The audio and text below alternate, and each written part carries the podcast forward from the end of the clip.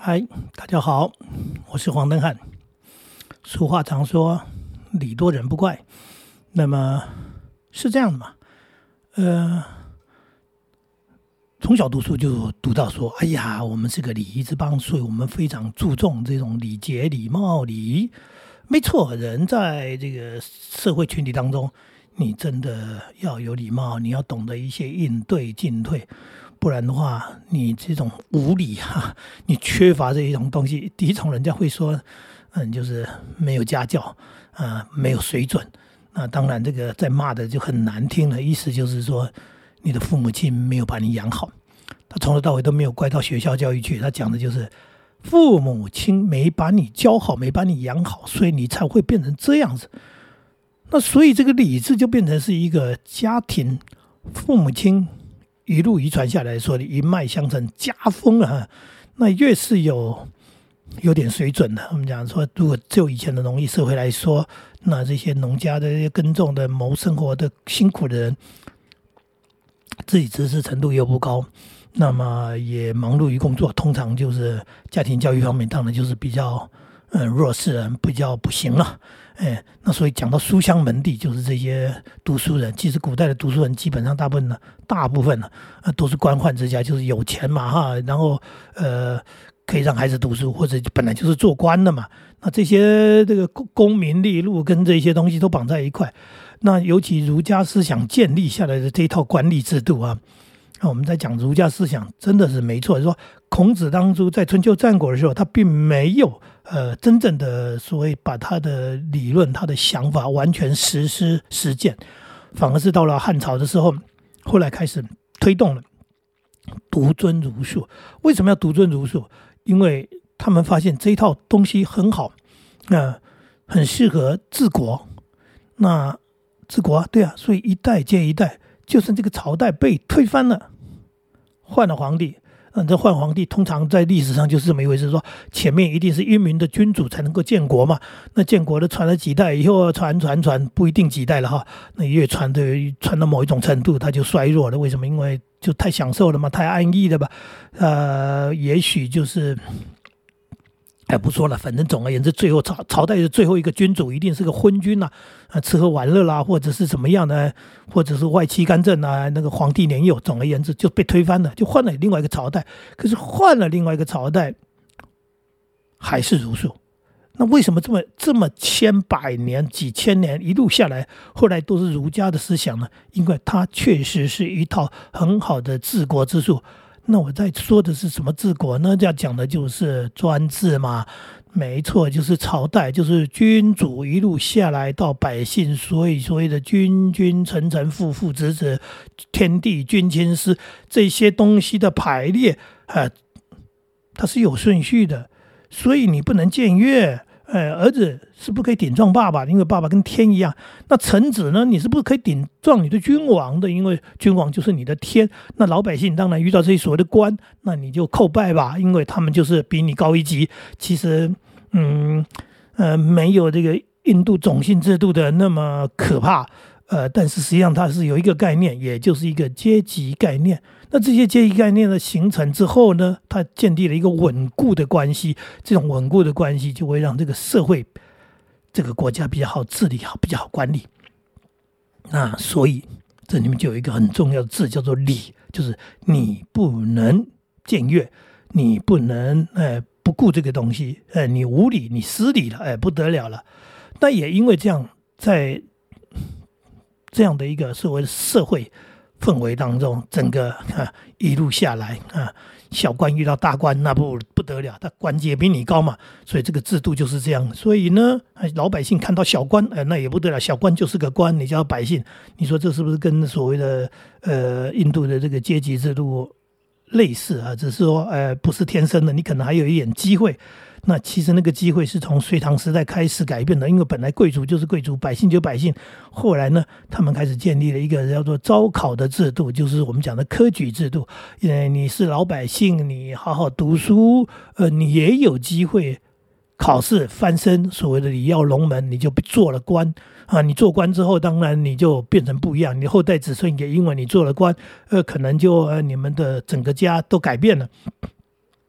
事实上就是这样。嗯，那所以就产产生了两个东西嘛，一个就是礼教，一个就是呃科举制度，一直延起到现在的联考制度，其实都蛮像的。嗯，考试考试。那我们自诩说这个是超越这个外国人的东西，因为外国没有考试院，人家呢什么参议院、众议院，呃，他们就国会而已。我们呢有五院，因为五院里面还有监察院。那现在监察院被骂翻了，呃，不知道在监察什么东西，是御史大夫，呃，古代才有，现在哪里有御史大夫啊？都是不讲了哈。那还有那个考试院，说哎呀，我们这个考试院厉害了，那人家都没有考试制度，我没有考试制度，那当然这呃从某个角度，他他也是治理的一部分。份嘛，那我脱离了主题，就是我们要谈的是那个理，那个理其实也是治理的一部分。所以家庭的管理啊，社会的管理，呃，就建立了这样的一个嗯方法。所以呢，在谈的就是你要理，不但要理呢，理多还人不怪，意思是你可以多理多一点理啊，越重越好，越多越好。可是进入现代的社会，你会发现有些东西，你会发现那个理是繁文缛节，那个理是。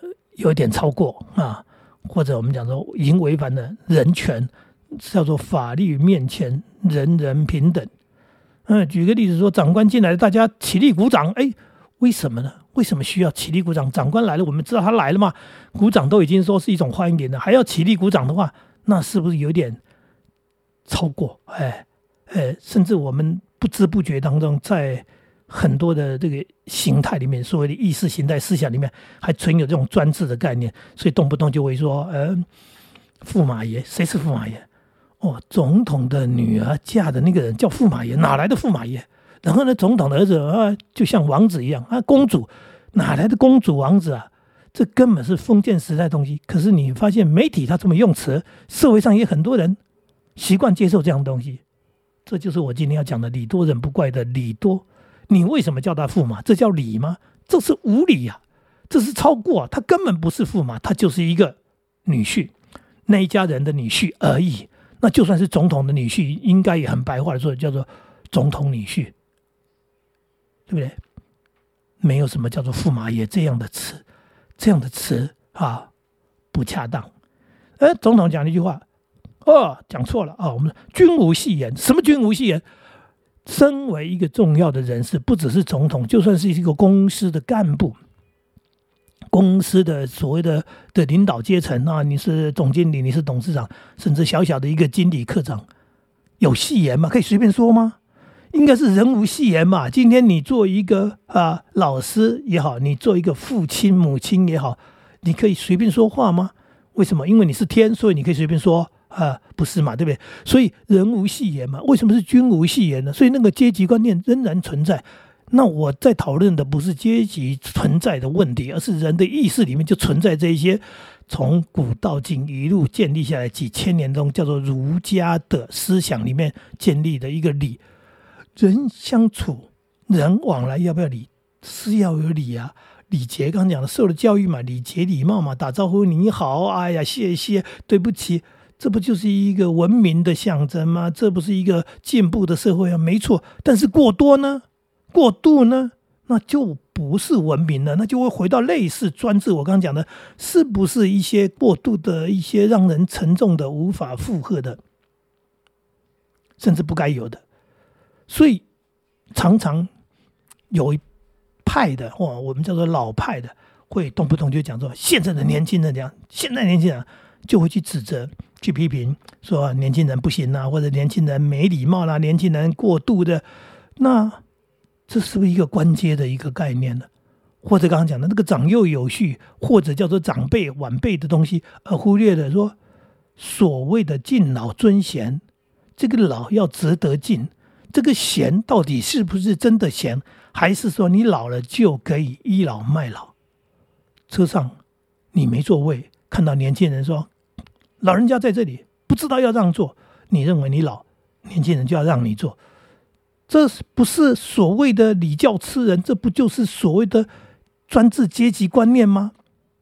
如果就人权而言，我花时间排队买票买到有座位，你买到没有座位，要让你坐是我的内心的我的个人的选择，不让你坐有错吗？我为什么一定要让你做？这就是很可笑的东西。那就会回答说：，嗯，你不知道要尊重老人家啊。家里也一样，父母亲，如果你是很棒的父母，孩子本来就尊重你，就感谢你。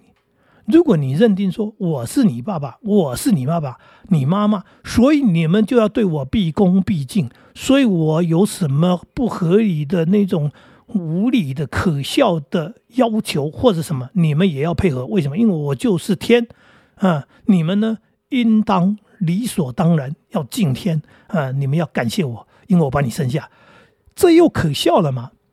这会可笑到，所以现在法律上也很多的判例啊，说你连孩子都没好好养，现在老了你要孩子养你。他说，呃，你说孩子抛弃你，那你呢？回头看你年轻的时候，你是不是早就抛弃了所谓的孩子？那现在你凭什么要求他来养你？哎，这就叫做现代法律、现代人的想法。所以你说礼多人不怪，礼多怎么会人不怪呢？你是不是能够刚刚好？刚刚好符合那个人情，或者叫做符合刚刚说的人的意愿。所谓的人情，包含刚刚讲的，哎，我年轻人，我觉得我身体好，我体力好，然后呢，这个座位，呃，这个我可以让给你，因为什么？路程不远，所以呢，我觉得我让你，我也可以接受。但如果说这是一个非常长程的一个路程，我要坐几个小时，我让给你，我必须站在那里站几个小时，我也会觉得这社会是不公平的。为什么我讲了我我排队，我买了票，买到有座位，最后我必须站在那里。然后逻辑上是因为说，呃，我是年轻人，那么他是老人家，所以我就应该要让座。这样的状况会让年轻人心怀什么恐惧啊？我上车我还要看看会不会遇到可怕的老人呐？哎，如果遇到可怕老人，我就必须。敬老尊贤，我就要要有礼，就可以用那个礼字压死人的嘛。说我就必须要成为一个有礼貌、有礼节的年轻人，所以我就应该要让座，才是有为的青年。不然的话，就叫做不知轻重、不知好歹啊。然后这些年轻人就被打到啊啊，说哎呀，你看看我们教育失败，所以这什么教育？我回到有个年轻人讲正好，如果你是我的爸妈，嗯。你养我，对不对？你育我，我现在回报感恩。我座位给爸妈坐，我站在旁边给。你是谁呀？你只不过是我路上遇到的一个陌生老人。然后我为什么要让你？这也是个现实状况。如果我再讲的更深层一点，说你这老人是值得敬重的吗？你搞不好就是一个不良老人，你搞不好就是一个，哎，搞不好还骗吃骗喝，或者是你就是对待儿女，你也是不负责任的一个人，你是工作不认真的，你这个在当老师是一个所谓误人子弟的老师，你在当公务员是一个贪污的公务员。现在你年纪老了，你坐车我遇到你，我要让你，我为什么要让你？我连你是谁我都不知道，对，我不知道，那我为什么要让你？这就会回到现在社会上好像有些冲突的部分，然后呢，呃，在捷运上呢，要在高铁上，在这种运输系统上面当中的时候，有时候会发生的事情就是动不动就拿这个理智压人。那这个理智啊，礼貌的礼，我讲的它变成无理的礼，它就是有礼节这个东西，因为你要用高低阶层来压。年轻人来压低阶的人，对长官可以做，所以你呢，你要站，就类似这样的一个概念嘛。那其实它是无理的，它是没有道理的。所以合这个理，不合这个理，所以理多怎么会人不惯呢？理多到人会怨，会变成一种辛苦，变成一种莫名的负担。那我们是不是可以讲道理的理，说这合理吗？啊，这就是现在社会上。产生的一个新的冲突，但是我知道老人家还是用那一句话，还是用倚老卖老的方式在责备啊，在这边哎要求自己的权利啊，说哎，那你年轻的时候让座了吗？他的意思是我年轻的时候让座了，说现在老了轮到我坐。哎呀，我不好意思说，你年轻的时候没有捷运呐，你年轻的时候没有高铁，你不要讲笑话好不好？你年轻的时候交通也没那么频繁，没那么密集吧？呃，所以你说的只是一种说法，并不是事实。啊，至于年轻人让不让座，我觉得那不是重点，是你老人家哎，不要不要拿这个压人，呃，因为这没有道理，这是我们社会上应该去接受、应该去了解。那总而言之，如果你呃能够呃能够把自己身体照顾好，能够挺得住、站得住是最好。如果你真的买不到座位，你要想办法。你真正能够依赖的是你家的年轻人，是不是能够帮你买到有座位的票？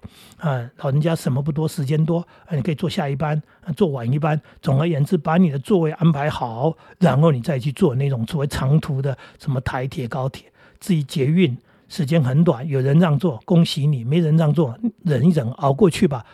这就是我的想法啊，我自己很清楚的一种状况。嗯，我们可以依赖的。或者应该讲，我们付出的是我们家里的那些年轻人，他为我们做些什么，我们也理可以心安理得的说：“哎呀，这就是呃，我我孩子养的不错，现在呢，他回报了，回馈我了，那我付出是值得的。”那至于外面那些年轻人，他不认识你，你不认识他，他没欠你，你不要动不动就想骂年轻人。这就是我这。我的想法啊，我的想法，所以我也是劝劝那些呃很多这种喜欢那个讲讲大道理的那些老年人啊，那有些年纪比我还大，有些学问比我还高，那总而言之，这些人呢，呃，是很容易就受限于，就卡在于儒家思想里面的那个理智，以为哎自己很懂理，其实自己是不讲理。嗯，今天跟大家聊天聊到这里，呃。不是抱怨啊，纯聊天。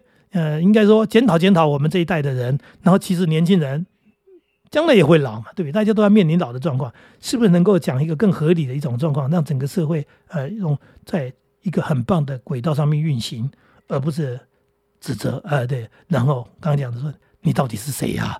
你骂那个那个那个是谁啊？谁骂谁啊？那你骂的不是你儿子？呃，然后是不是哪天人家骂你儿子啊？你说不会，我儿子教的很好，好吧？那你就让你的儿子去让座吧，哈！你就告诉你儿子说你在那个车上看到人家都让了，结果你儿子回一句，你儿子就回了你一句说干嘛？我好不容易买到票，我好不容易有座位，我为什么要让他？哦，你就懂了，原来你的小孩也不让别人，哎，那为什么要别人让你呢？笑话讲完喽，拜拜，再见。